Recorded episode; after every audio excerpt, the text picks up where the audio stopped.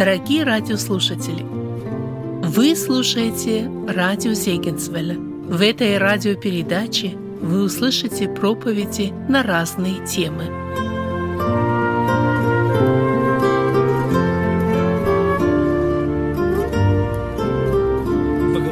Друзья, как определить Божьи границы. Читаю книги притчи, 14 глава, 16 стих, притчи 14-16. «Мудрый боится и удаляется от зла, мудрый боится и удаляется от зла. Если я хочу быть мудрым, я хочу знать, где это зло, чтобы я от него удалялся.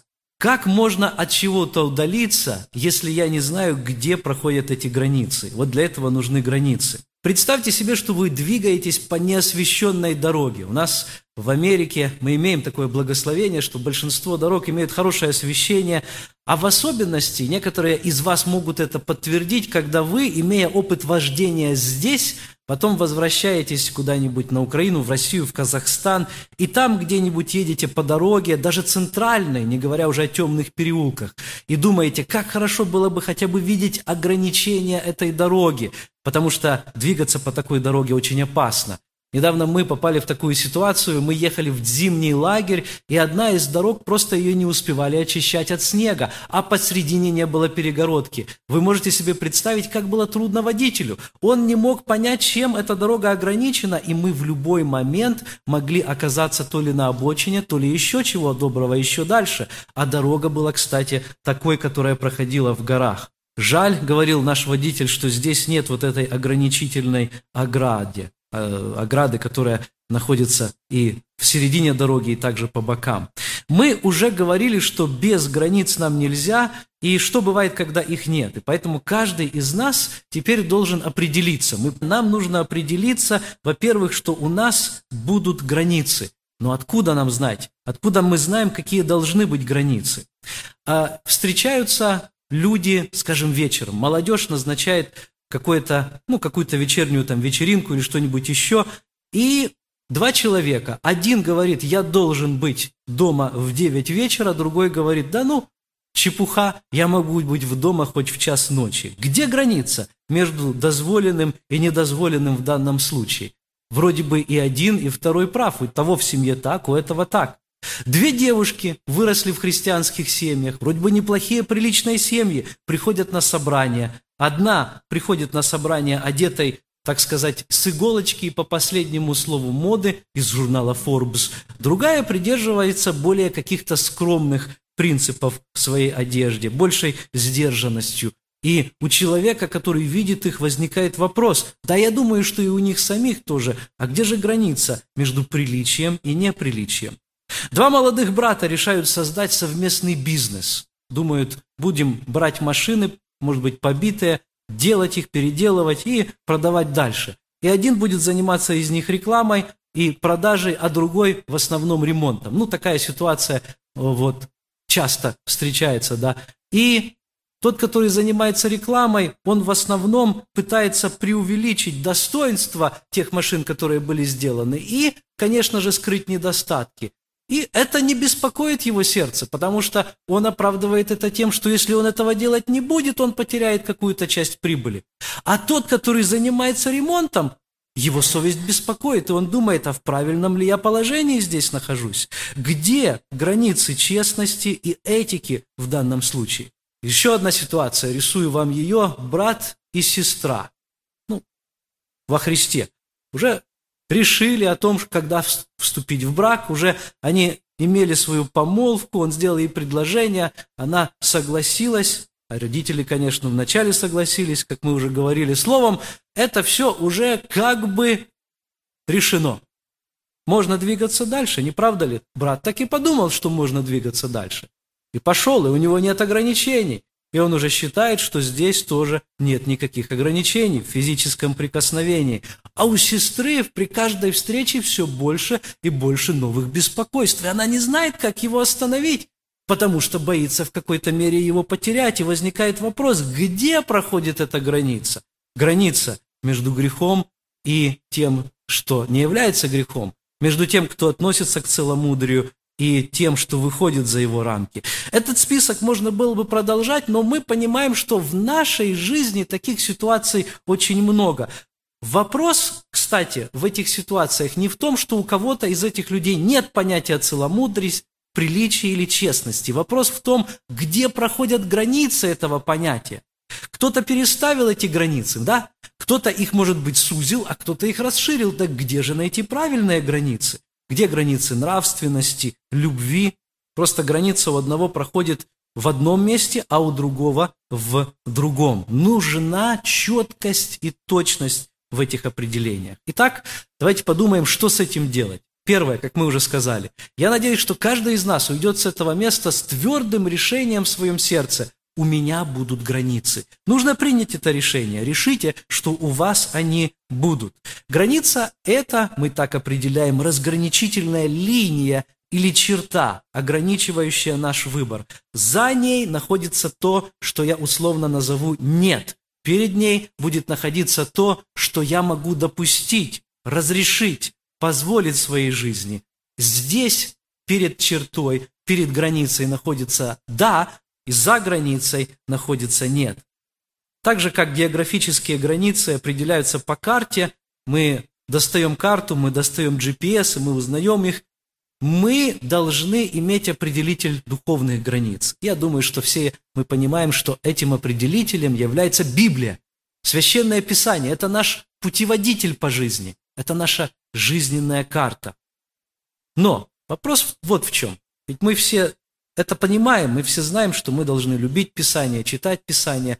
Но могу ли я себе прежде всего дать обещание, что я буду следовать Священному Писанию, что я не буду интерпретировать его себе в угоду, что я не буду манипулировать текстами. О, ведь там же еще вот это написано. Хотя я знаю, что написано не об этом, контекст вовсе не об этом говорит, но мне хочется, чтобы так было, и мне хочется оправдать свое поведение. Или хочется, чтобы вот это было можно. Или хочется где-то предпринять какую-то лазейку.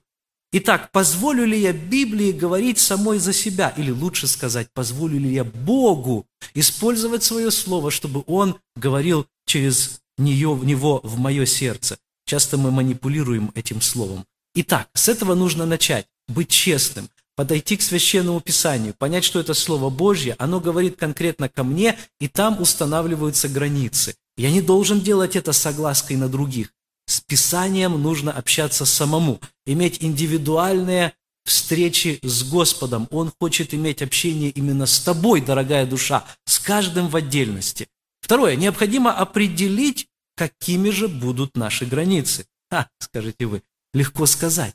Вы знаете, даже в географии границы бывают разные. Есть границы, которые очевидные, проходят там ну вот, скажем, возьмем границы Соединенных Штатов.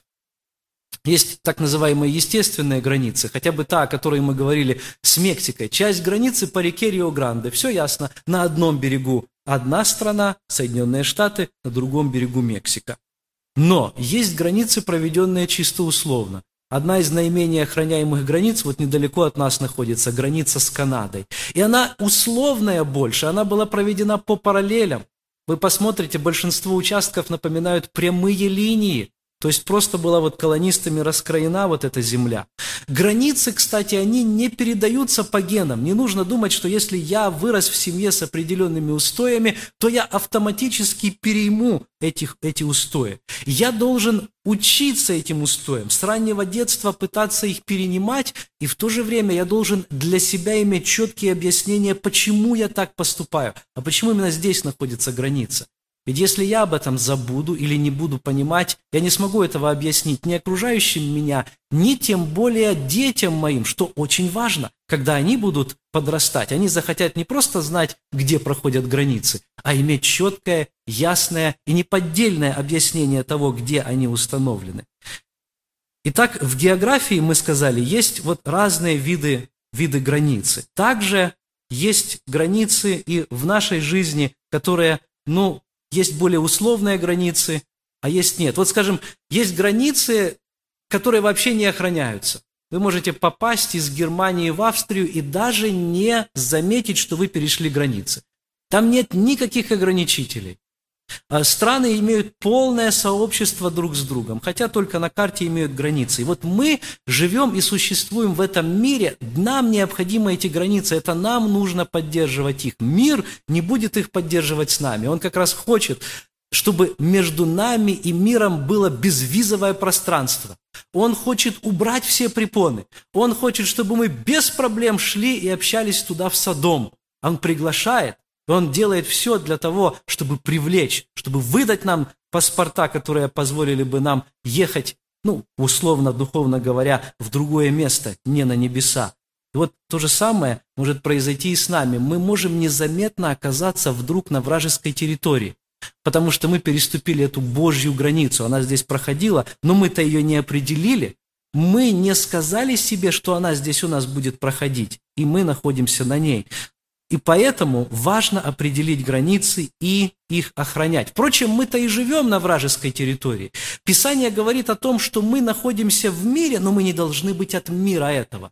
То есть мы так или иначе будем дышать этим воздухом, общаться с людьми, которые находятся вокруг нас, встречаться с ними, работать с ними, может быть, учиться с ними, соприкасаться с ними, но будем ли мы оскверняться от них? То есть будет ли мир входить в нас, чтобы мы имели такое же мышление, такие же поступки, такие же жизненные принципы, как эти люди? Вот в чем вопрос. Это вопрос пересечения границ.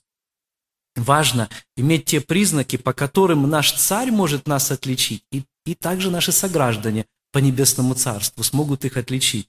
Я слышал однажды историю одного миссионера, который долгие годы провел в Азии, а, в особенности в таких странах, как Вьетнам и Лаос. Еще перед тем он там жил, как там вступили в силу и победили коммунистические режимы. И вот, говорит он, раньше такой четкой границы между этими двумя странами не было.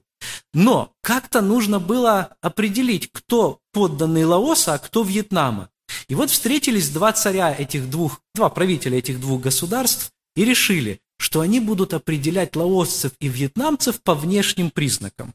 Вот кто выращивает маленький рис, живет в домах на сваях, то есть приподнятых от земли, потому что этот рис надо было выращивать, ну, в воде заливать, да? И также, кто будет рисовать змей на своих домах, это будут национальные признаки лаосцев кто поступает по-другому, выращивает длинный рис, э, строит свои дома на земле и рисует не змеев, а драконов на своих домах, те будут вьетнамцами. И, соответственно, по виду можно было тогда определить, кто какой подданный, то ли одной страны, то ли другой страны. Нашу подданность, то, кому мы принадлежим, можно ли определить по одному взгляду на нас, по нашей речи, по тому, с кем мы общаемся. Знаете, тогда тот, где находился дом, определяла подданность человека. То, вернее, не то, где находился дом, а именно то, как он выглядел. И мы тоже, мы можем находиться среди этого мира, но как мы выглядим в этом мире? Можно ли нам нас узнать? Чтобы можно было сказать, да, мы живем в этом мире, но мы соблюдаем границы, и мы отличаемся от этого мира. Вы знаете, в географии для того, чтобы провести правильную границу, нужно знать, по крайней мере, две точки или два координата. Те, кто изучали географию, вы помните, да?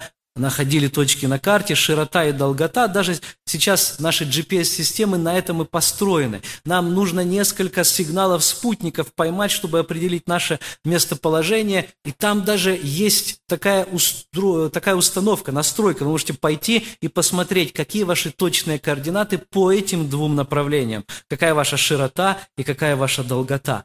Удивительно, Библия тоже говорит о том, что нам необходимо по крайней мере два свидетеля для того, чтобы устроилось то или иное дело. И вот я предлагаю два критерия для определения наших границ. Наша тема «Как определить границы». Два критерия – это воля Божья и это Слово Божье. Воля Божья и Слово Божье. Вы знаете, в Священном Писании путь христианский описывается как узкий путь тернистый путь. И вот я представляю себе, что нам нужно держаться этой дороги, значит, нам нужно видеть этот путь, и нам нужно видеть, чем он ограничен, потому что это опасная дорога. Написано неоднократно о том, что есть опасность уклониться или влево, или вправо. И вот мы представляем себе эту горную дорогу, может быть, даже серпантин, и он узок, потому что с одной стороны уклонишься направо, там, может быть, будет скала, и с нее посыпется на тебя каменный дождь, но с другой стороны есть опасность улететь в пропасть. Каким образом мне держать себя в этих рамках, на этой дороге? Как мне сделать так, чтобы этих опасностей избежать? Посредине проходит этот путь Божий. Путь праведника написано прям. Важно не свернуть ни налево, ни направо. Мы должны видеть эти ограничители. Мы должны понимать, что с одной стороны нас хранит воля Божья, она по-разному нам может открываться, и с другой стороны Слово Божье. И они фактически образуют вот эту границу, которая нас охраняет. Они как будто бы две обочины дороги, как будто бы два разделителя, ясные, они должны быть для нас очень ясны, которые определяют и ограничивают нас путь. Плохо, когда границы определяются личными пристрастиями, мнениями, пожеланиями людей. Это приводит тогда к конфликтам и к войнам. Помните, был такой человек в Европе по имени Адольф Гитлер. Он посчитал, что нужна Великая Германия, что Германия должна находиться не в тех границах, которые она сейчас занимает, и он пошел занимать эти границы. Вначале так называемое объединение с Австрией, затем захват Чехословакии, Польши, других стран. Это привело к большому конфликту, ко Второй мировой войне, потому что одни люди считали, что нет, эти границы здесь не должны проходить. Германия должна находиться в других границах, и вы не имеете права расширять, как они тогда говорили, свое жизненное пространство.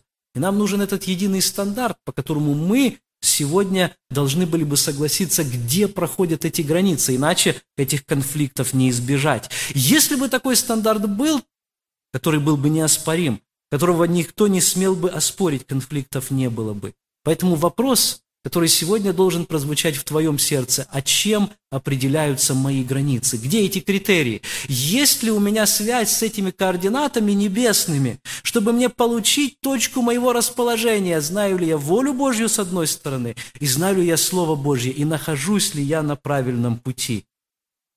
Чем определяются критерии моих границ? Удобствами, может быть, своими желаниями, моими потребностями или волей Божьей и Слова Божьим. Давайте вкратце подумаем, что это за критерии, как их определить. Ну, о воле Божьей. Немножко о Данииле мы говорили, я хотел подчеркнуть вот о чем. Смотрите, Даниил перешел множество границ. Он позволил перейти национальную границу, переселился в другую страну улавливаете здесь кое-что, что может и к вам относиться, да? Он позволил перейти языковые границы. Он позволил, чтобы его обучали различным наукам, которые там были в царстве халдейском, которые совсем не соответствовали во многом Слову Божьему.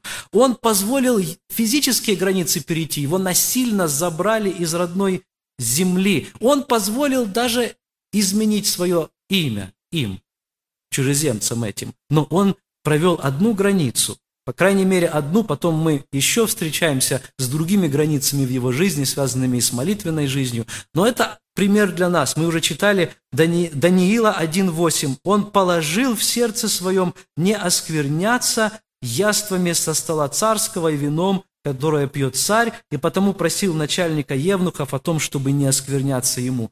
Заметили, какое слово повторяется в этом стихе два раза? Какое? Оскверняться. Осквернения я не допущу в своей жизни. Граница была проведена очень четко. Граница воли Божьей. И мы сталкиваемся с такими ситуациями ежедневно. Кому служить? Вот вопрос, который встал перед Даниилом. У него был один господин, это его Господь, и у него был теперь новый господин, это Навуходоносор. И он должен был определить эту границу. Он знал, что невозможно служить двум господам, хотя эту истину нам уже открывает Иисус Христос. Но почему? Казалось бы, это решение Даниилу далось относительно просто. Вот я задумался об этом. Смотрите, он положил в сердце своем, просто обратился к этому евнуху и говорит, все, не буду. Там не было особой дискуссии, ну, небольшая была, но тем не менее Даниил настаивал на своем, и Евнух понял, что без этого эксперимента не обойтись, и что этот вопрос принципиальный. То есть Даниил дал понять, что здесь никакого компромисса не будет. Я нахожу только один ответ на этот вопрос. Даниил положил в сердце своем, то есть он заранее это предвидел. Он проецировал эту ситуацию. Он думал, а что если у меня произойдет в жизни такое вот и вот такое, как я поступлю? Это не было сиюминутное и мимолетное решение, которое он принял прямо в этой конкретной ситуации, on the spot. Нет, он уже раньше имел эти мысли, он вырабатывал в себе соответствующее мировоззрение. Он уже давно, иными словами, провел эту границу. Не тогда, когда приехал в Вавилон. Он давно провел для себя эти принципы в жизни, положил в сердце своем. Откуда он все это знал? Потому что он знал волю Божью. Он имел общение с Богом. Вот единственный ответ, который я нахожу. Он знал, где проходит эта граница. И он заранее, еще эта ситуация не пришла, он решил ее не нарушать. Почему так часто мы падаем и почему у нас, мы, мы не можем часто остановиться перед искушением перейти границу? Потому что мы не полагали это в своем сердце. Мы не приняли решение, что что бы ни было, я не перейду вот именно эту границу. И мы это решение не озвучили ни для себя, ни для наших родителей, ни для наших близких. вот он об этом знал, и он уже предпринял для себя это решение заранее, что он не перейдет и не нарушил. Он не смотрел на последствия, а просто это принял решение заранее. Нам важно работать над тем, чтобы иметь христианское мировоззрение. В Библии об этом сказано так, что мы имеем ум Христов. Наше чувствование, то есть наши взгляды на жизнь, в частности, там именно это имеется в виду в оригинале, должны быть такими, как во Христе Иисусе. Иными словами, мы постоянно должны работать над обновлением нашего ума, чтобы думать так, как записано в Евангелии, и проверять себя именно этим. Как бы поступил я в такой ситуации? А что, если бы со мной такое произошло? В физическом мире, кстати, нужно порой много средств, чтобы возвести границу. Есть границы, которые очень дорого стоят. Вернемся к нашему примеру о мексиканской границе. Там, где нет реки, знаете, что там стоит? кто был там, может быть, видел, там стена стоит. Стена примерно 6 метров в высоту. Это большой такой спорный вопрос, потому что с одной стороны много нелегальных иммигрантов, но с другой стороны на эту стену нужно затратить огромнейшие средства. Три с половиной тысячи километров нужно выстроить эту стену. Более двух миллиардов долларов потрачено было на это строительство. Некоторые города на границе отказались ее строить с американской стороны, и до сих пор есть участки, так сказать, просветов. Но вы знаете, в нашем мире есть границы, которые трудно установить, а есть границы, которые установить для того, чтобы их установить, достаточно сказать одного слова. Одно слово, всего лишь одно, это слово какое? нет. Это слово «нет». Я должен поставить его очень твердо в своем сердце. Если бы сейчас я попросил каждого из сидящих здесь перечислить границы в своей жизни, которые начинаются у вас со слова «нет», у вас хотя бы с десяток набралось бы их или нет? Этих принципов, которые вы уже для себя установили, которые вы не перешагнете, подумайте. Я сейчас перечислю некоторые, может быть, нет употреблению алкоголю, может быть, нет курению, вы уже решили это, может быть, вы никогда не сталкивались даже с этим, но вы приняли это решение в своем сердце, что столкнусь я с этим или нет, предложит мне кто-то или нет, будет ли ситуация, в которой у меня будет как бы толерантное к этому отношение или нет, я уже решил заранее об этом в своем сердце. Нет и все. Нет интимным отношениям до или вне брака, нет наркотикам, нет сквернословию, нет порнографии в любом виде, нет объедению, нет обману, нет лжи, нет нечестности, нет воровству, нет списыванию, или это не относится, я не знаю, как, как здесь. Переборщил, наверное, да? Хватит, наверное, этих границ. Вы понимаете, это очень важно. Именно вот эта четкость важна. Стану ли я говорить нет? Да, кстати, почему списывание неправильно? Это же это же помощь ближнему, правда? Мы же делимся информацией, которая так важна. Вот. Он же не выплывет и не выживет, если мы не поделимся. Это и есть выражение христианской добродетели, не так ли? Да, говорят, так и есть. В чем проблема со списыванием, друзья? Честность, да, два греха. Это и воровство, также и обман. Мы выдаем другую работу, работу не свою, за свою это обман, и мы ее берем у другого человека, это воровство. Нарушаем две Божьи границы. Итак, воля Божья – это первый стандарт. Второй стандарт – стандарт Слова Божьего. И здесь мне хочется еще об одном библейском персонаже пару слов сказать, просто напомнить. Это Иосиф. А, он учит нас тому, как держаться этих границ в самых трудных обстоятельствах, более того, как, когда даже никто не замечает и не видит. Вот он тоже, как и Даниил, как, впрочем, и мы, перемещен в другую страну. Он находится в стесненных обстоятельствах. У него есть вот это искушение пересечь эту личную границу. И он, казалось бы, по-человечески, говоря, говоря, может, психологически, даже, мы бы сказали, имеет на это какое-то право. В том плане, ну, смотрите, Бог его вроде бы оставил, все его оставили, никто его не ищет, никто на него не смотрит. И здесь эта женщина обращает на него внимание. Мы читаем книга «Бытие», 39 глава, 8 стих. «Но он отказался». Помните ситуацию, я не буду ее напоминать. «Он отказался и сказал жене господина своего, «Вот, господин мой не знает при мне ничего в доме, то есть никаких проблем он не имеет. И поэтому все, что имеет, он отдал в мои руки. То есть он мне доверяет. Он говорит, на основании этого я не могу пренебречь его доверием. Нет больше меня в доме сем. И он мне, запре... он мне не запретил ничего, кроме тебя, потому что ты жена ему. Как же сделаю я сие великое зло и согрешу перед Богом? Он обосновывает для нее, почему он на это не пойдет. Чем он руководствуется? Он знает Слово Божье. Он знает, что с грехом нельзя заигрывать. Он знает, что нельзя прелюбодействовать. Кстати, удивительно, что это ведь не единичный случай. Если мы читаем этот отрывок в 10 стихе, здесь же, в этой же главе мы обнаруживаем, что она приходила с этим искушением к нему ежедневно. Вы представляете? Каждый день. И я думаю, что каждый день у нее хватало изобретательности на что-нибудь новое. И вы знаете, другой на месте Иосифа сказал бы, ну хорошо, ладно, давай попробуем, куда мы можем, так сказать, дойти, до какой границы, и там вот остановимся. Насколько близко мы можем приблизиться друг к другу. Или, как сегодня кто-то может для себя такое решение принимать, я не хочу смотреть, может быть, непристойные картинки, но я же должен знать, что там происходит, так для общего развития. Поэтому так вот одним глазком посмотрю на эту мерзость, чтобы хотя бы знать, от чего Господь меня спас. И на что мне не стоит смотреть. Вместо этого Иосиф физически бежит. Он понимает, что его плоть слабая, и мы тоже это должны понимать. Мы должны помнить принцип, который повторяется уже в, в Новом Завете. Бегайте, блуда. Ему пришлось даже часть своей одежды оставить, мы помним. Физически бежит, чтобы даже не было никакой зацепки. Может быть, кому-то знакомо имя э, такой сестры, христианки уже в пожилом возрасте, Элизабет Эллиот.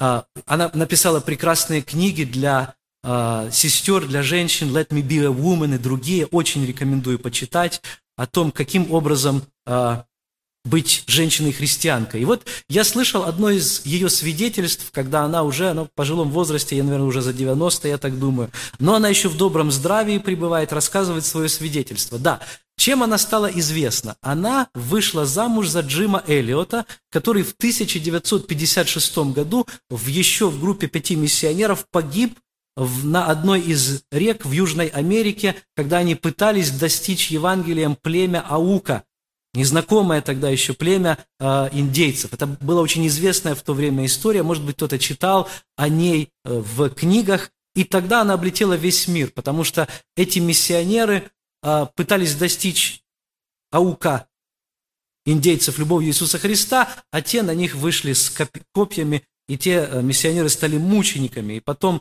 даже на первых страницах американских журналов выходила эта история. И после этого э, пошло пробуждение. Эта смерть, вот эта кровь мучеников, она стала семенем. И многие молодые люди по всем Соединенным Штатам э, обратились к Богу и также посвятили себя миссионерскому служению. Вместо этих пяти вышли тысячи на миссионерское поле. И вот а Джим Эллиот и Элизабет Эллиот, когда он сделал ей предложение, она говорит, что у нас уже были для себя обозначенные принципы, принципы наших взаимоотношений. Причем мне понравилось, когда она говорила это свидетельство, она говорила, что мы определили их очень четко. Мы имели для себя три правила, которых мы придерживались. Держать руки при себе, первое правило, не снимать нашей одежды, второе правило, и держаться подальше от кровати.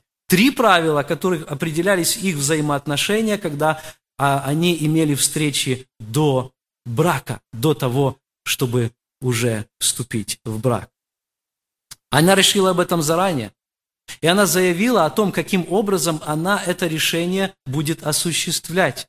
Друзья, когда придет критическая ситуация, у нас не будет времени. И наш разум часто, когда критическая ситуация, стрессовая, не способен принять правильное решение. И поэтому нам нужно быть постоянными в утверждении наших границ и решений. И тогда нам не придется вот эти срочные меры, так называемые, принимать. Может быть, вы слышали, что иногда некоторые спортивные игры заканчиваются с интересным результатом. Вот команда играет, никто не может победить. Там 0-0, 1-1 и так далее, ничья. И вдруг в последние минуты а может быть и в последние секунды. Кто-то забивает гол, или мяч летит в корзину, и очки получаются у команды. И вы думаете, а как это так? А может быть этот человек, который забил сейчас мяч, обладает какими-то особыми способностями. Вот ученые стали исследовать это явление, как это так получается. И действительно была гипотеза такая, что, наверное, это какой-то такой особый синдром, знаете, а, напряжение подрастает к концу игры, появляется какая-то дополнительная энергия, человек с мячом бежит, и вот все, теперь победа. Оказывается, нет. Большинство из этих людей просто хорошо натренированы, и они делают то, что сделали бы в любой другой ситуации. Да, другие люди, может быть, и устали, но благодаря постоянству в своих тренировках эти люди еще не устали, они сильны, и они забивают мячи. Не потому, что это случайность, это скорее закономерность. Вот таких случайностей мы должны избегать в нашей жизни, но закономерность у нас такая должна быть, чтобы побеждать. Чтобы мы себя тренировали к тому, чтобы побеждать. Наша плоть, с ней компромисс вообще невозможен. Она любит, чтобы мы с ней шли на переговоры, чтобы мы с ней о чем-то договаривались. Она любит, чтобы мы ее холили, лелеяли. Она любит, чтобы мы ее ублажали э, и так далее чтобы мы пришли с ней к какому-то компромиссу, но Писание говорит о том, что единственное, что мы можем и должны сделать для нашей плоти, это распять ее. Мы должны распять ее вместе с теми грехами, пороками, похотями, греховными желаниями, стремлениями, которые есть у нее. Почитайте себя мертвыми для греха, а живыми для Господа, говорит апостол Павел. Или те, которые Христовы распили, говорит он, послание Галатам, 5 глава, распили плоть со страстями и похотями, то есть оставить ее там на кресте. Почитать себя, это значит, да, они воинствуют, они есть у меня, но я верю по-другому, я думаю по-другому. Так, как я думаю, так, как я верю, это будет определять ход моей жизни. И плоть тогда не будет иметь никакого выхода, кроме одного – подчиниться. Подчиниться этой установке, которая исходит от вашего духа, потому что вы установили для себя эти границы. Еще один момент хочу отметить, друзья. Границы не допускают серых зон. Что это такое? Хочу сказать несколько слов об опасности так называемой неопределенности границ. Вы знаете, когда большинство из нас были детьми, все казалось таким ясным. Вот родители установили границы, вот здесь черное, вот здесь белое, и мы все соглашались, да, действительно, вот это грех, вот он неправильно поступает. Но потом мы подрастали, и у нас появлялись какие-то сомнения и вопросы. И далеко не все стало выглядеть настолько черным и белым. Жизнь усложнялась, она задавала свои вопросы. Помните, жизнь задает задачи сложные. Попробуй, каждую реши. И вот наши убеждения постепенно стали как-то нивелироваться, как-то стираться, как-то округляться. И они не становились такими твердыми, и черное становилось серым. Очень часто, кстати, это происходит тогда, когда какая-то ситуация касается нас лично. Потому что когда смотришь на других, там все очень легко и просто. Там черное, там белое, того туда, этого туда. А вот меня коснулось, о, здесь уже надо себя как-то пожалеть. Ну, бывают ран, разные ситуации. Или может быть такое, раньше вы были против, ну, скажем, там, повторных браков. Но потом когда это коснулось вашей семьи, и вы увидели, о, смотри-ка, здесь есть разные обстоятельства и подводные камни, ну, в общем-то, что же здесь такого, ничего страшного, может быть, в каких-то случаях это и допустимо, или же в разводе, или что-нибудь еще. Раньше вы имели твердые убеждения насчет недопустимости, э, скажем, ранних интимных отношений до брака, да? но потом вдруг вы допустили что-то в своей жизни, и вы поняли, как трудно в этом устоять, и стали как-то сквозь пальцы на это смотреть, и стали менее строгими к этим вопросам и так далее. Да? Может быть, вы думали о том, что христианство – это единственный верный путь, но потом вы стали знакомиться с людьми, то ли в вашей школе, то ли в университете, в колледже, и вдруг увидели, о, смотри-ка, этот профессор атеист, но тем не менее он вполне высокоморальный человек. Интересно, а как с ним Бог поступит? Ведь он такой добрый, он столько хорошего делает, и тем более намного больше меня знает. Неужели он его отвергнет? Или вот этот индус, который тоже имеет такие высокие мысли, но он не принадлежит к моей вере. Как будет с ним? И ваши убеждения начинали колебаться. В вашем фундаменте обнаружились какие-то трещинки. И вот мы сами для себя начали создавать такие серые зоны, которых, ну, не совсем известно, надо вот знать, надо на какие-то обстоятельства смотреть. Мы передвигали границы, мы нагибали границы, и обнаруживались серые зоны. Я уже приводил некоторые примеры в начале, в которых тоже эти серые зоны проявлялись. Это тоже к этому относится. А вот еще, кстати, если я копирую, скажем, музыкальный диск, да, нарушаю вроде бы авторские права, это воровство или нет? Так, вопрос на засыпку. Или это зависит тоже от ситуации? Если я беру деньги и не отдаю, ну, у меня есть свои причины, да и потом я не так много взял, да и в конце концов это, я вижу, состоятельный довольно человек, семья или брат, это воровство или нет? Как смотрит Господь на подобные вещи, когда я провожу или не провожу эти границы? Для меня это серые места. Если у нас не будет твердых убеждений даже в мелочах, то в будущем это может привести к очень пагубным последствиям. Ведь одна мелочь сегодня, завтра другая мелочь. Вспомните недавнюю катастрофу этого огромнейшего э, океанского лайнера круизного, который потерпел катастрофу в Средиземном море, сел на мель. Почему? Оплошность капитана? Нет, это его решение – Потому что в одной мелочи он решил быть неверным. Он попросту захотел, причем причина была очень хорошая вроде бы. Мы всегда придумаем хорошие и благие оправдания. Причина была такой. Я хочу поближе к другому кораблю пройти, чтобы там увидеться с капитаном. Это мой друг. Я хочу помахать ему и просто сказать привет. Ай. Четыре тысячи человек пострадали. Мы знаем, что были жертвы ущерб на 1,2 миллиона, миллиарда вернее, долларов из-за этого крушения, из-за того, что человек решил, что он передвинет эту границу, что он ее нагнет, ну, может быть, ничего и не произойдет. Обычно всегда идет какое-то хорошее оправдание или объяснение, и в этом случае оно было тоже. И вот сатана желает зародить в нас сомнения в Божьих границах, чтобы сделать их привлекательными, чтобы показать, что ничего страшного не произойдет, если мы их передвинем. А, помните, то же самое он сказал тогда Еве. А правду ли сказал Бог? Зародить сомнения. А, третья глава Бытия, первый стих, да, подлинно ли сказал Бог? И вот искушение вдруг делает то, что было черным, вначале серым, а потом белым. Постепенно сатана пытается склонить нас на то, что ничего страшного не произойдет. Посмотри еще раз на этот плод. О да, вроде бы он и привлекателен, он и вожделенен, и здесь включаются все механизмы плоти, все искушения, да, и он становится действительно таким, без которого вроде бы и обойтись нельзя, и как же я этого раньше не видел, и почему я раньше верил этим сказкам и так далее. И мы переступаем в ранг дозволенного. Дьявол желает одного, он желает нашей погибели. Он желает нашей погибели, разъедая наши границы. Бог наоборот говорит, строй свои границы, охраняй их, потому что я хочу тебя защитить. Но победить в этой духовной борьбе можно только тогда, когда у нас есть твердые границы, когда мы соблюдаем Божьи границы и правила. Как только вы их нарушите, сразу же сатана, кстати, будет первым. Он вас искушал, подвигал, чтобы вы их нарушили. Он будет первым, кто придет к самому Богу и в его присутствии будет клеветать на вас. Посмотри, он нарушает твои границы. Неужели ты его хочешь называть и впредь своим детям? Он и вам об этом обязательно напомнит. А, кстати, вот возьмем спорт еще раз для примера. Там тоже для того, чтобы победить, нужно обязательно соблюдать определенные правила или границы. Вы можете себе представить баскетболиста, который возьмет мячик и побежит вместо того, чтобы, ну, все ему препятствуют здесь, а он выбежал из поля, через заднюю дверь забежал и вбросил в корзину. Неужели ему дадут за это очко? Ни в коем случае. Он не заработает поинта за это. Я помню, а, когда-то мы с э, ребятами из христианской школы, где мы учимся, поехали на а, такую, на такие соревнования, и там был спорт, один из спорт, э, спортивных таких соревнований был даджбол.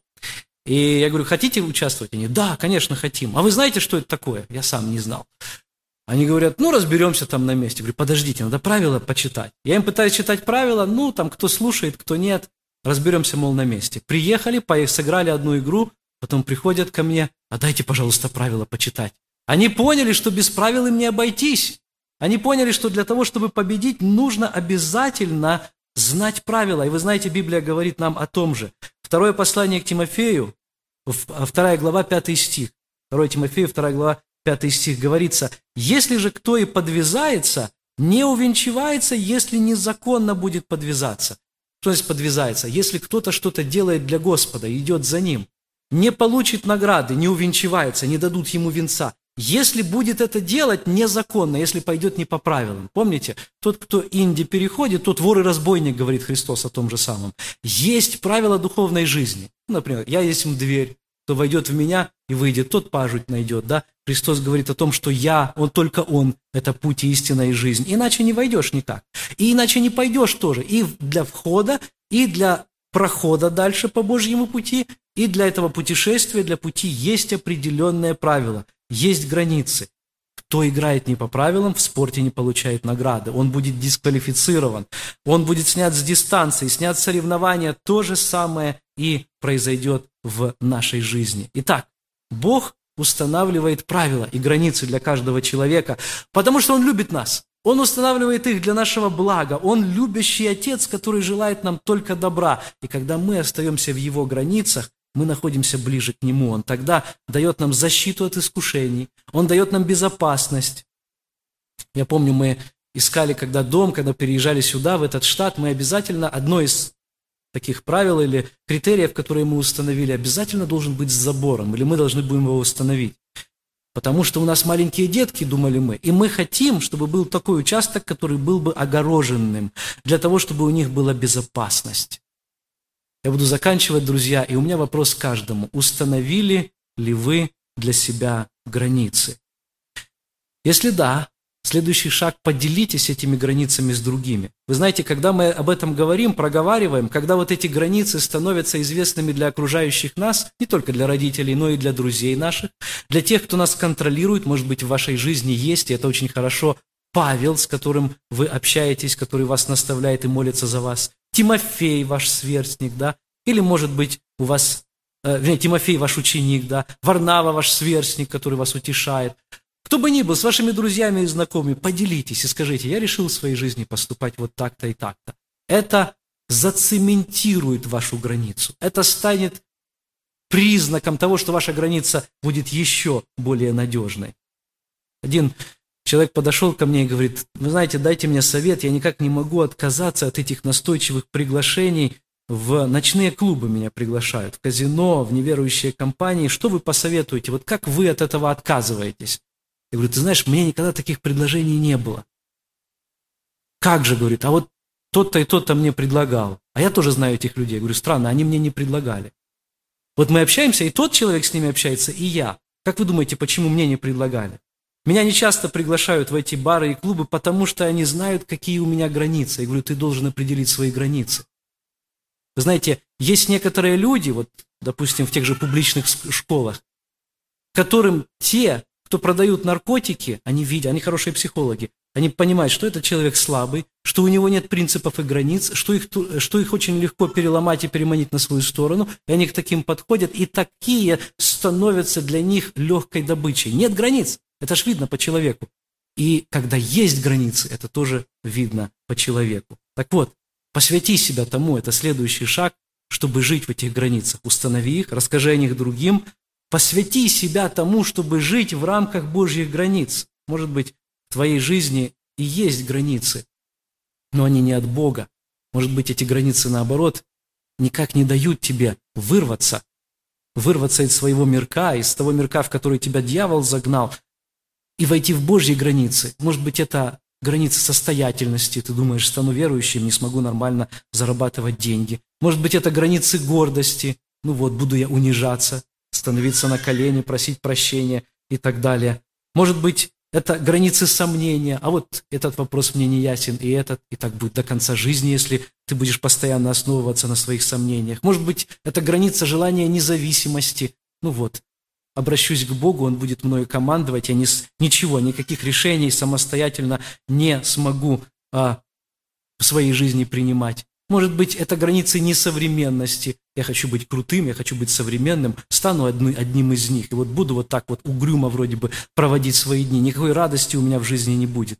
Может быть, это граница власти. Я хочу ее иметь, а здесь, ну какая же власть? Я должен, должен быть всем слугой теперь. Может быть, это границы популярности. Я хотел бы быть популярным, чтобы меня уважали, ценили, принимали в обществе. А здесь стану одним из верующих, и все это ускользнет от меня через эти границы стоит переступить для того, чтобы быть в Божьих границах. И мой призыв сегодня – войти каждому в границы Божьего Царства, кто еще не вошел, а если ты уже в них, постарайся их определить и придерживаться их. Пусть Господь тебя в этом благословит. Аминь.